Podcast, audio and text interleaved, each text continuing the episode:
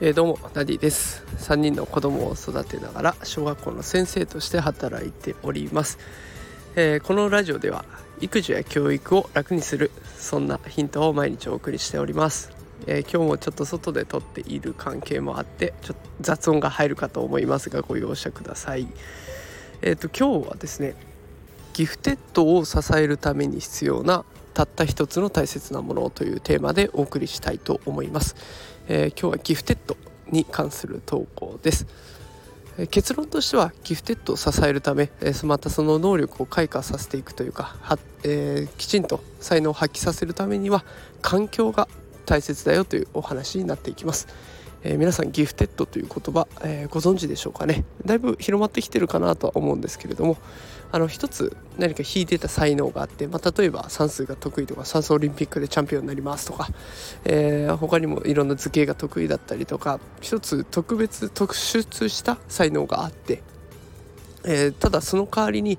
学習障害発達障害いろいろな障害も抱えているっていう子のことをギフテッドと呼んだりをしていきます。でそのギフテッドに与えられた才能も人それぞれ子供それぞれによって違うしそれに伴って出てくる発達障害の方も子供によって全然違ってくるというようなものになっていきます。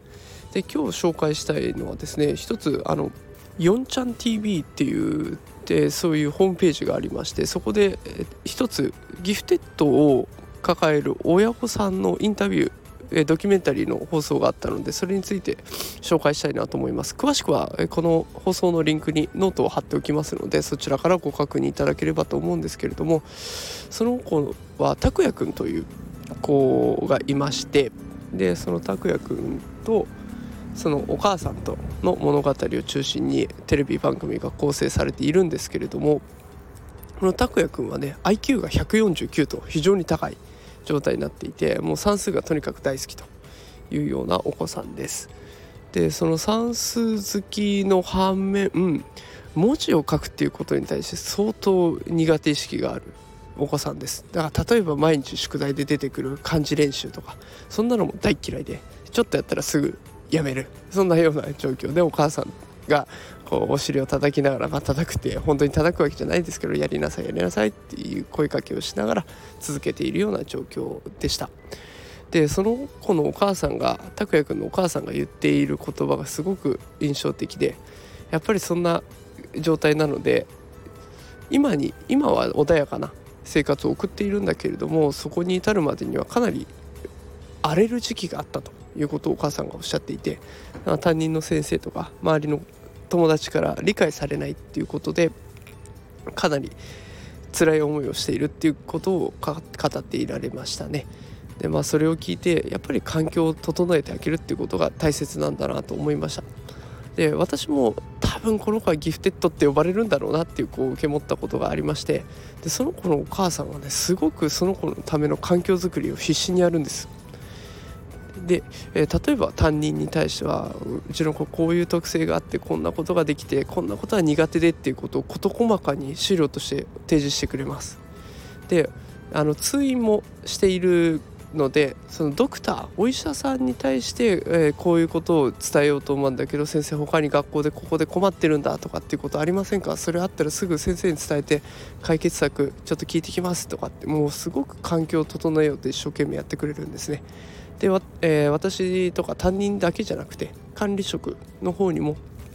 校長とか副校長の方にもねそのことを伝えてうちの子の特性こうなんです。だからこういう担任の先生だとありがたいんです。どうでしょうかね。って相談に行くわけですね。